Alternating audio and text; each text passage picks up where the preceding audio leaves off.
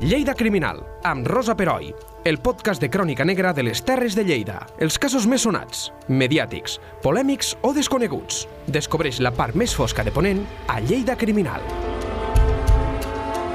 Benvinguts a un nou podcast de Lleida 24. A Lleida Criminal avui parlarem d'uns crims que segur que coneixeu pel tractament mediàtic que van tenir i que tenen. Van succeir no fa gaire i del que va ocórrer s'han escrit molts articles i un parell de llibres. Ens referim als crims de la muntanya de Tor. En algunes ocasions aquest tractament s'ha limitat a descriure els fets on hi van tenir lloc tres homicidis com un exponent més d'un, com si diríem, un, un drama rural.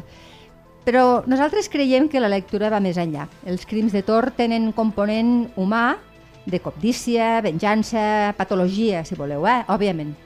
Però no només. Cal posar-ho en context històric, que a més es remunta al segle XIX, i també cal analitzar el canvi de paradigma econòmic i el conflicte, conflicte comunal, que crec que és una cosa que és subjacent a tot aquest fet. I per explicar-ho des d'aquesta òptica tenim amb, amb nosaltres aquí a l'estudi dues persones que ja coneixeu molt bé, afortunadament per mi, perquè això vol dir que han vingut moltes vegades. Una és la Xus Llavero. Xus, bon, Hola, què tal? bon dia. I el Felip Ballar. Hola, bon dia. Què tal? Benvinguts a tots dos.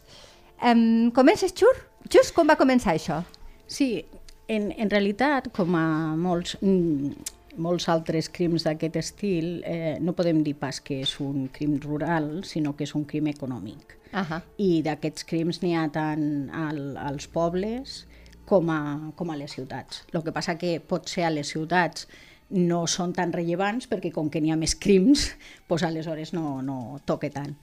Um, en realitat, si, eh, si coneixem el Pirineu i, i en concret la muntanya de Tor, que està al, limitant en Andorra i per tant n'hi ha una, un factor de frontera que sempre és, és un factor a tenir en compte, sempre n'hi ha eh, una sèrie de circumstàncies que es donen en aquests àmbits eh, geogràfics i no en uns altres, eh, ens adonarem de que, de que la major part d'aquest territori són boscos i eh, i, i pastos, no? I, i, Pastures, sí, i sí, pastures, sí. Uh -huh. Eh, en realitat, si anem a finals del segle XIX, segurament serien més pastures que no pas boscos. Molt bé. Tenint en compte de que la, la gent en aquell moment dels pobles de, de la contrada que tenien eh, el comú de l'ús d'aquestes pastures eren sobretot ramaders. Eh, ens hem d'anar fins al segle XIX perquè hem d'entendre que una mica aquesta zona de frontera, en tot el, el, el fet de les guerres civils, eh, la guerra, les, eh, les guerres civil- civils me refereixo a les carlinades, Exacte, totes sí. aquestes coses, i, eh, i també, bueno, en el seu dia havíem tingut ja pues, tota la, la història del trienni liberal, vull dir que, que també va ser molt, molt important en aquesta zona.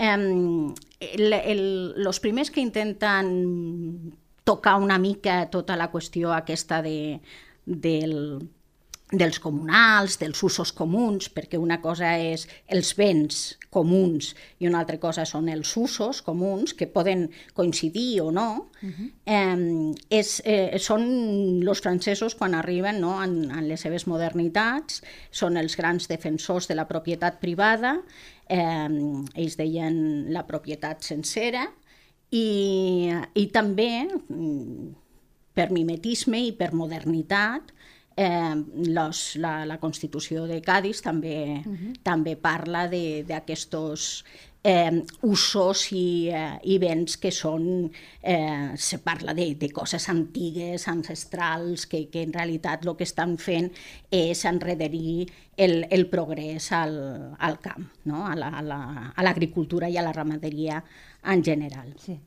En, eh, bueno, en principi, doncs, eh, en això, parlem d'aquest moment, no? en la reinstauració del Ferran VII ja ho sabem, que totes, totes aquelles nove, novetats que havien, que havien posat el, tant el rei napoleònic, eh, Josep I, uh -huh. com, el, com la, la Constitució de Cádiz eh, desapareixen i no és fins a mitjans de, del segle XIX que tornen una altra vegada a posar-se una mica en aquest, en aquest eh, eh, intent, no? De sí, canvi intent, de... sí, sí, sí. Uh -huh. Què és el que fan aleshores? Quina és la dinàmica política, l'estratègia política que, que posen no? en, damunt la taula? És eh, una cosa que es diu desamortització, sí, que no, no és més que l'expropiació, l'arrabassament d'unes propietats, eh, propietats, vull dir, propietats privades, Sí. allò, els grans defensors de les propietats privades estan arrabassant aquestes mateixes propietats en unes institucions que són religioses i quan això s'ha acabat i no s'ha solucionat res, perquè tot això passa a les mateixes mans de sempre, el eh, que van és a, a, a lo que són els, els béns de, dels municipis. Sí. En una banda, els municipis tenen els béns propis, els que són d'ajuntament, i per una altra banda tenen, tenien, en alguns casos encara tenen, Imagina't. i per una altra banda eh, tenien el, els, el poble tenia uns béns, uns béns o uns usos comuns, que no eren de l'Ajuntament, que eren de la totalitat dels Els veïns. veïns. Exacte.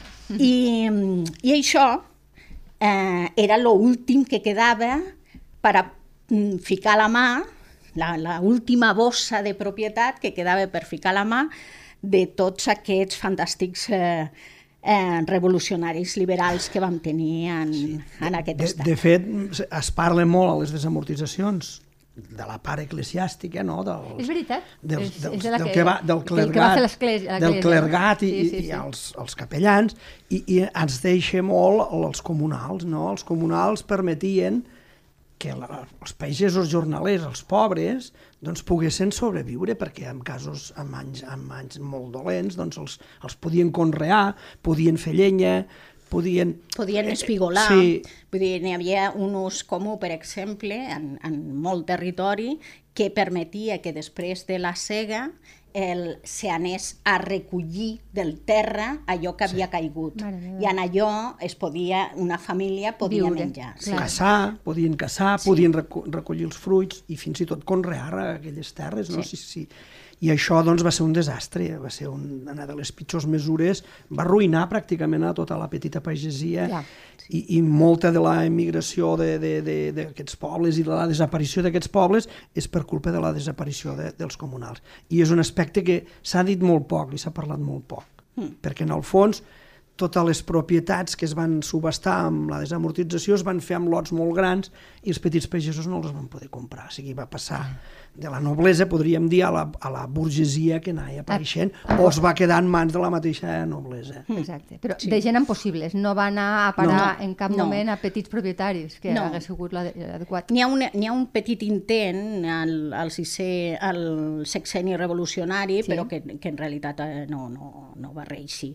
Eh, pensem que venim de, de l'època de les guerres napoleòniques i d'aquestes guerres eh, eh, carlines, que el que han fet des del govern és anar demanant als ajuntaments que paguin coses, que paguin els exèrcits, que paguin el, la manutenció dels exèrcits, que paguin les armes dels exèrcits, i això vol dir que eh, ens trobem en uns ajuntaments i en uns pobles que estan absolutament estragats econòmicament. Empobrits. clar. Els pobles no, només teni, no tenien els ibis d'avui, no tenia cap, cap ingrés. I llavors, per exemple, no podien pagar el mestre. Això és molt freqüent Sí. en aquesta època perquè no Sí, tenien sí. diners i molts pobles renuncien a, a, al mestre i, i, i fins i tot hi ha pobles que la pedrega no el volen perquè és que no el podien pagar. I més els I d'això es fa burla. Sí. Vull dir, ostres, que quina gent més Sí. salvatges, no? És que no el podien pagar. No podien I eren, pagar. I eren pobles que havien tingut mestre durant segles. Sí. Vull dir, aquesta, això que, que sentim dir, que, el- que als, als pobles n'hi havia molt analfabet perquè no n'hi havia Eh, sempre n'hi ha hagut, no tothom anava, eh? perquè n'hi havia gent que simplement havia nascut per anar a treballar, Cert. però sempre n'hi havia hagut... La figura un, del- Sí, del o el mestre o el mossen havia, era el que, el que ensenyava les primeres lletres. Vull dir, I això ens trobem, això, en aquest final de, de segle XIX, que els, que els pobles difícilment poden tirar endavant quan realment eh, surt aquesta llei ja definitiva, perquè n'hi ha diferents intents que, que van com a, com a partint no? aquesta, aquesta desamortització, eh, eh, llavors n'hi ha una que diu no, no, tot el que, és de, lo que és dels ajuntaments, comuns, propis o qualsevol altre, s'ha de, això pertany a l'Estat i l'Estat eh, lo, lo subhastarà i, i, i d'aquí solucionarem tots els problemes del, de les arques eh, del tresor, que, que no es van solucionar. Evidentment. I, i aleshores el que van fer molts pobles és, eh, veient i, sabe, i ja en l'experiència que ja havien tingut, eh, eh, van, se van acollir en una mena de buit legal i, eh, i van crear com a el que avui diríem comunitats de propietaris. Eh, quasi Que és tots, el cas de Tor. que és el cas de Tor. Quasi tots eh, tenen més o menys, eh, bueno, evidentment van, van fer uns estatuts i, eh, i quasi tots més o menys tenen les mateixes, les mateixes característiques. Lo conformen les famílies, perquè evidentment sabien que els que eren no, no durarien sempre, però el que no s'imaginaven és que les cases acabarien tancades. Això Clar. era difícil d'imaginar, sobretot en pobles que eren forts, no? Clar. perquè econòmicament tenien possibilitat. Potser eren pobres en aquell moment, però tenien possibilitats eh, econòmiques per a subsistir. Eh, creen aquesta, aquesta comunitat per famílies, per cases, i se donen una sèrie de condicions. De vegades és que mm, n'hi ha bueno, diferents condicions. Que sigui... Una d'elles és que han, d'anar- han de viure allí, per En, exemple, aqu- no? en el cas sí. de Tor, Sí, té que estar la casa oberta. Això vol dir viure-hi. Sí. viure eh, en el cas de Tor també eh, es diu que ha de ser eh, per eh, el, el cap de, de família, diguéssim, el, eh, sempre l'hereu, el, el que té la línia directa, el que eh, eh, també tindrà, her- heretarà una mica, no, una mica no, heretarà aquesta, aquest, eh, aquesta propietat comuna.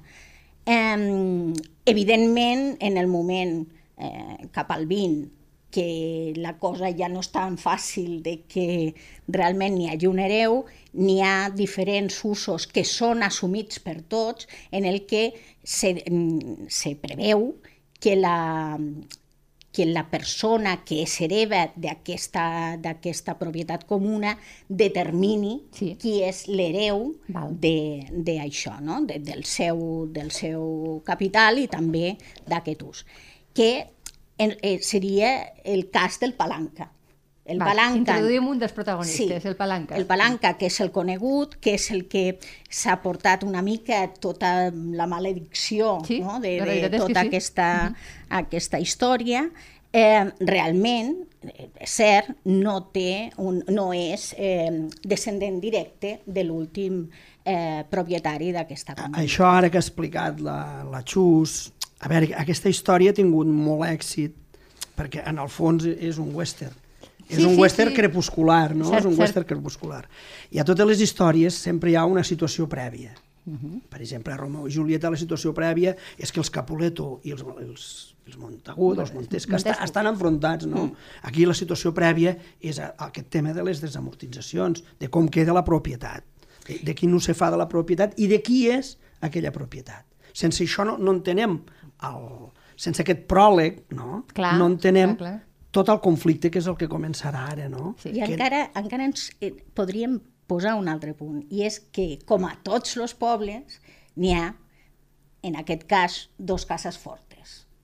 Clar, bueno, dos- els, els, els, és el això, Romeo i el Romeo és i el Julieta, mateix, sí, sí, sí. sí. Vull dir, és aquestos, no? Els dos enemics, eh, I que són històrics. enemics històrics, i mm, perquè el que busquen és el control de, de, de, de tot, i Clar. tot és el seu univers, és a dir, la muntanya de Tor. Clar, és, és, és el seu món. S- Són a- els dos personatges que tenen dos objectius diferents que xoquen i es crea aquest conflicte, Clar. no? Els dos personatges, Que volen- que el volen Sansa i el destí, Palanca, que te, exacte. tenen dos objectius, dos objectius, De la seva muntanya. exacte, que, que ara explicarem. que, no, que, que tornem a dir, no són tan... Eh, diguéssim, són els representants de, un- de dos cases que són dos maneres de, de viure i de veure eh, la comunitat, el poble, el futur, fins i tot. I llavors, clar, no...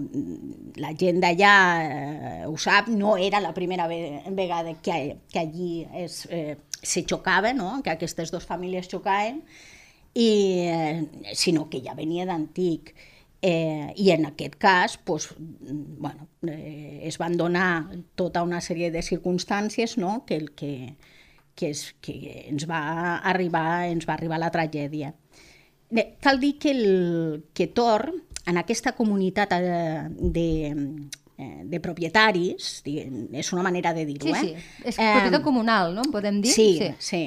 Eh, aleshores, n'hi havia 70 famílies i sempre són 70 famílies, han de ser 70 famílies, a menys que es desaparegui la família, eh? perquè d'esto. I, um, i, i Ai, no, 13 famílies, Ah, no el que anava a 70, dir, no, no, són 13, 13 famílies, sí, 13 no? famílies, sí, que són aquells Que dels els 13 13 de Tor, sí, sí, sí, sí, sí, sí. sí, sí. I, uh, i, i, i continuen sent, vull dir que encara que la gent no visqui allí, si continua tenint casa oberta, i Clar. això penseu que és que és molt fàcil, perquè només cal llogar algú per a que obri finestres i, Exacte. i, i portes, eh, manté aquesta, aquesta propietat. No? Mhm. Però realment els únics que hi vivien eh, eren ells dos, que no és ben bé cert, perquè el Sansa no hi vivia. No...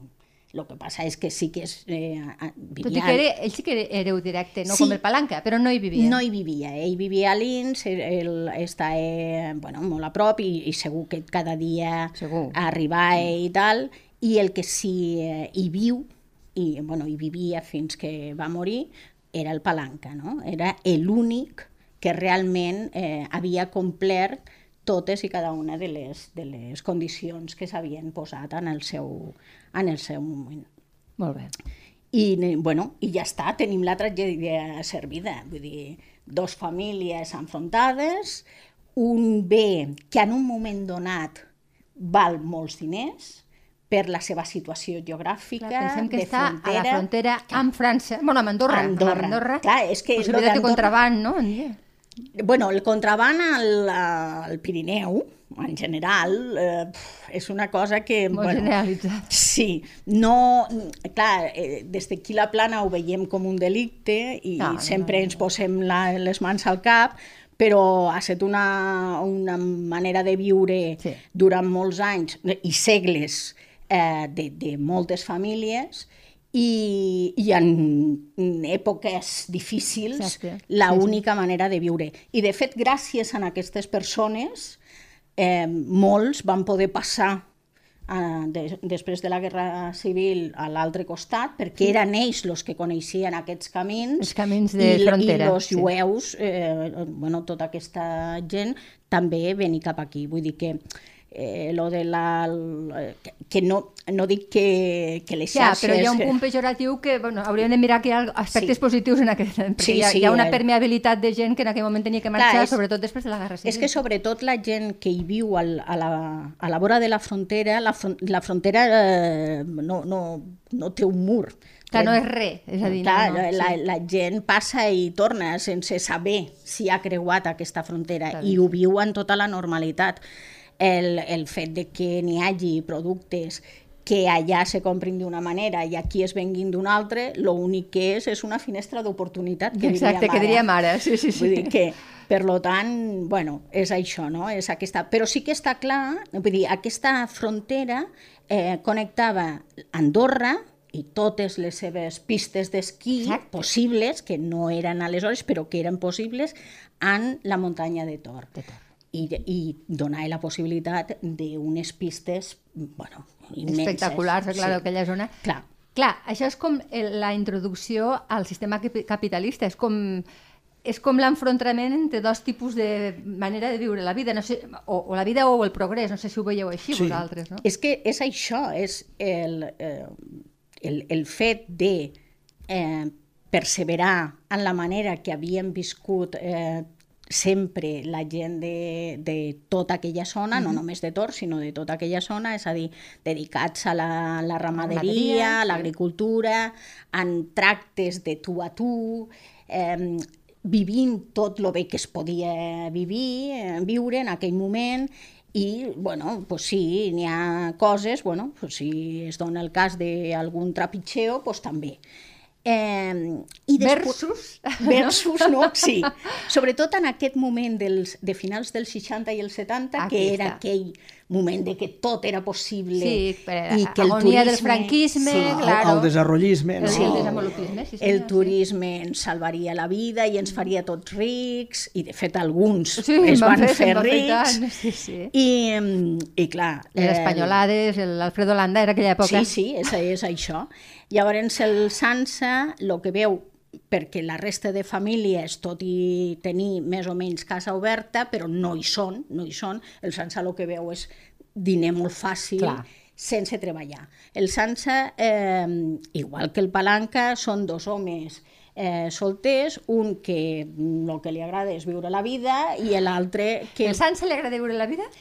Bueno, per lo que després vam conèixer quan eh, després eh, a la Seu d'Urgell vam veure tal, vam veure que sí, que li agradava pues, això, pues, la, eh, anar de copes, eh, anar de dones de dones, tenir tractes de lloc i coses d'aquestes, Sí. i per tant això vol dir un, un nivell de vida, no un nivell de despesa Claro. important. I ell, pues, el diner fàcil li El- interessava, home, evidentment. Evidentment, sí, sí, clar. evidentment.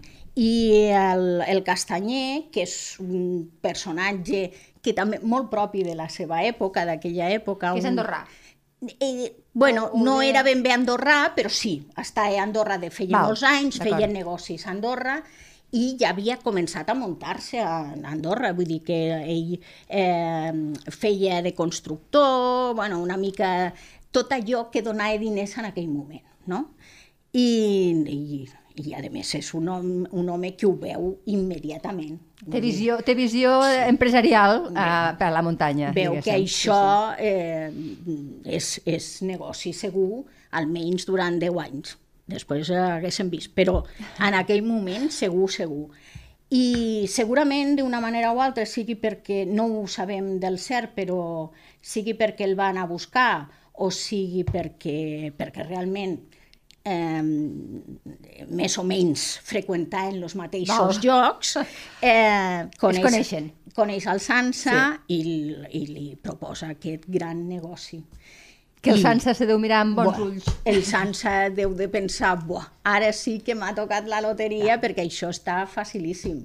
Això dins d'una història seria el que en diem l'incident desencadenant. Això és el que desencadena, és la xispa Clar. no? que aquests dos objectius, que un era doncs, la, la possibilitat de negoci, que representaria el Sansa, i l'altre que és conservar i continuar amb els usos tradicionals, que era el palanca, xoquen perquè Hi ha un, a, algú... aquesta xispa la provoca aquest incident desencadenant no quan posa aquesta oferta al damunt. Clar. No? Llavors, llavors, aquells dos objectius s'enfronten. És quan realment Ja- ja- ja- l'enfrontament topen, ja és topen, absolut. No? Topen. De fet, el, el Sansa li proposa al Palanca, li diu, mira, m'ha arribat aquest supernegoci i, i tu com jo ho veuràs i eh, ens hem de posar les piles Claro. i tal. Però el Palanca, que tot just el, el seu oncle li havia traspassat la propietat, eh, no ho veu. S'hi oposa. No, bueno, li, li diu que no, que això no, Són no es pot diferents fer. tipus d'home, pel que veig, Sí. no? És molt més retragut, un home Sí, més... ell és més de la seva muntanya, de les seves eh, vaques, i, eh, bueno, un home de muntanya, sí. Sí, Sí. si coneixem a la a gent de muntanya, Sí, són gent sí, molt sí. franca, gent que, que acolleix al, al que sigui, però després no són uns grans conversadors si no tens confiança. Cert. És Vull veritat, dir, això. Conec, con, tinc amics. Sí, sí, és que... Tothom sabem de gent és, així. és això. Llavors, pues, és aquest, eh, aquest home, no? un, un home ja que no és jove, tampoc el, el Sansa Tampoc el tampoc, Sansa. i, i aleshores ell no té cap necessitat Exacte, aquesta és la paraula. No té cap no, necessitat. d'aquests ell. diners, Ah. de, de, de posar en venda la seva muntanya, aquí està la relació Claro, amb la personal amb la natura, no? en allò que és seu, que, que és seu però no com a propietat, sinó... Que se sent eh, part de. Sí, i aleshores, el, i, i clar, aquí és on està l'enfrontament. Eh, què és lo que què és lo que provoca el conflicte? A banda de que suposo que els, ja hem dit que els dos pertanyien a cases que estaven enfrontades i tal, i per tant ja, ja està tot preparat per a que n'hi hagués un conflicte. O sigui, allò que deien, els, diuen els castellans, se fragua la tragèdia. Sí, sí, sí, sí, sí, pues això. Llavors, eh, clar, el, el Sansa ho té molt clar, en, eh, lo que ja, i a més li diu, no, això ho, ho portarem al, a judici. és a dir, per- o es farà o amb tu o sense, o sense tu, però es farà. Sí, mm. ho portarem a judici perquè, a més a més, eh, jo ja he parlat amb advocats i tal, i això tu aquí no tens cap dret.